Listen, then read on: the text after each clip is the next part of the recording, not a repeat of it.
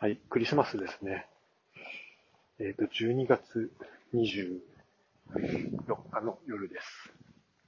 えー、今9時半、夜の9時半で、えー、もう街中はね、全然人が、人も人通りも車も車通りも、すべてが少ないですね。えー、そんな中今、僕はね、ちょっと晩ご飯を食べに、えー、外に出ているわけなんですけど、まあお店も全くと言っていいほどやっていないですね。レストランとかは。一応日中外を出てたんだけど、ジムは空いていたけど、それも多分、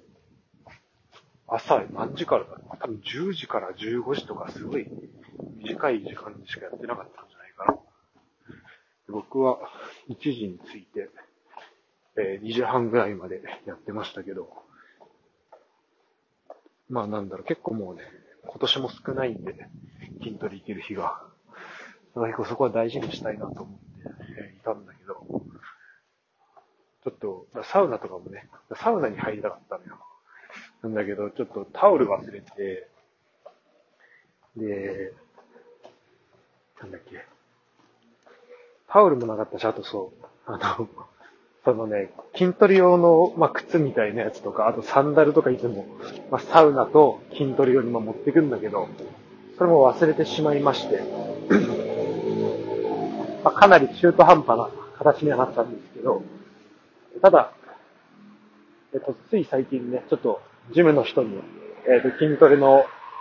メニューを組んでもらえたんで、えー、ようやく、ようやくじゃ、あの一応ね、入ってすぐできたらしいんだけど、それが、その僕はそのドイツ語の、あの、ドイツのジムのシステムをちゃんと分かっていなくて、えー、入って2年経ってね、ようやく、なんかチェックアップ的なのをやってもらいまして、そのまま新しいメニューをやっていたというところですね。やっぱこう人からもらったメニューとかも、こうやるのっていうのは、なんか普段やらないことできるし、うん、すごいいいなと思います。で、だからそのジムもね、すごい静かだったし、外出ても、も街中もまあまあ、全あんま人いなくて、ただ逆に、あ、いる人はあれ何しにし、何してたんだろうな。散歩とかしてたのかな。本当にね、お店とか全然やってなかったんだよね。カフェとかも、そりゃ行こうと思ってたカフェが、多分2時半とか、そんぐらいに閉まっちゃったから、本当僕もちょっと外歩いて、また家帰ってきて、で、その後ね、ポッドキャストの編集をして、で、今外出てるっていう感じなんだけど、バスとかもね、あの、大体深夜バスがあるんだよね。ナイトバスっていうのが、えー、ボンは、まあ、大体夜、例えば12時から朝 5, 5時の間に、1時間1本ぐらい乗ってるんだけど、もうね、それがもう、えっと、さっき夜9時ぐらいか。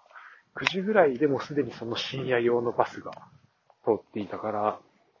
深夜用のバスが普通のバスと何が違うかっていうと、あの、通る場所が違うんだよね。普通のバスは、例えば、区間が ABC ってやったら、まあ、その区間 A 用のバス、B 用のバス、C 用のバスっていうので、まあ、それぞれね、バスの名前がバス A、B、C ってついてるけど、ナイトバスは、あの、まあ、1個のバスでできるだけその ABC、できるだけ多くの、まあ、地域をこう、行けるように、え、するっていうもので、だからもうすでにね、それになっていたんだよね。だからちょっとその辺も、まあめんどくさいところというか、普段と違うところであったんですけど、えー、まあそんな感じで、クリスマスイブを過ごしております。これ皆さんいかがお過ごしですかっていうのを聞きたいんだけど、えっと、先ほどね、ソロのエピソードを収録、えー、して、あ、編集して、それがね、まあ、9月ぐらいから溜まってたんだよね。だから15、6本ぐらいあったのかな。それプラス、えっと、この間撮った匠とのエピソードを、まあ、編集公開までやって、近藤とユダと撮った、まあ、ワールドカップの振り返りを編集で、まあ、公開予約までして、えっていうのを、まあ、それぞれやったんですよね。で、そのエピソード数的に考えると、ちょっとね、もう、2月いっぱい、2月のほんと28日まで、あの、エピソード公開予定でもうぎっしり埋まっていて、で、なんで、まあこれをね、皆さん、まあこれちょっと、今、本当喋ることよくなく、特になく喋り始めちゃったんで、まあ公開するとしても、まあ、えっ、ー、と、3月になるんですけど、うん、まあ、それぐらいの、まあ、もう皆さんね、あったかい時にこれを聞いているのかなと思いますし、えー、まあ僕がその時どういうことを考えてるかっていうのも、ちょっとこれ聞き直して、えー、自分で聞き直してみたいなと思います。今は僕はこれ、ナイトバスの10番ってやつを待っております。でね、そうで、ちょっと、まあ話したかったことが、えっ、と、この語学の話ですね。で、やっぱこのソロエピソードは、大体こう語学の話をするのが定番になっていると思うんだけど、やっぱりこれを、なんか改めて、まあ、この語学のことを考える機会は何回もあるんだけど、その二十歳ぐらいの時に、まあ、言ってもそれってね、この語学をちゃんと学ぶ時期としては、決して早くないと思うんだよね。それこそね、あの、バイリンガルの人の人とかは、まあもう小学生とか中学生ぐらいの時にもうペラペラに二か二カ国語でなってるわけで、で、まあそれは英語でもいい、英語日本語でもいいし、まあ日本語フランス語でもいいんだけど、まあそういう状況を考えると、えー、まあ二十歳っていうのはもう結構、まあ自我はもうしっかりついている状態で、なかなか語学をね、そこから新しく学ぶっていうのは、あの、本来では難しいと思うんだけど、まあ、そんなに、そんな苦労なく、まあ、学べるタイミングで言うと、まあ、結構こ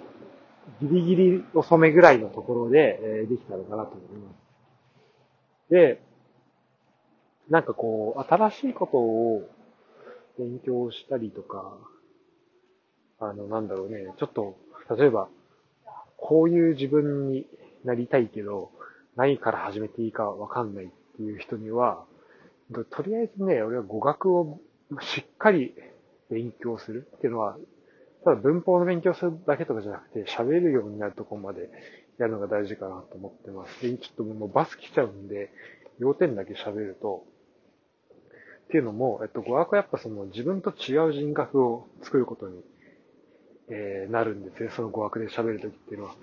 で、それはこう、語学をその言葉をうまく喋れないっていう、その、その苦しみにも耐えなきゃいけないし、あと自分が新しくできた、その人間性、パーソナリティっていうのが、えっと、母国語での人間性と違うってことにもなれなきゃいけないってことで、それをすると、えっと、新しいなんか、まあ、スキルの向上にもつながる。ある。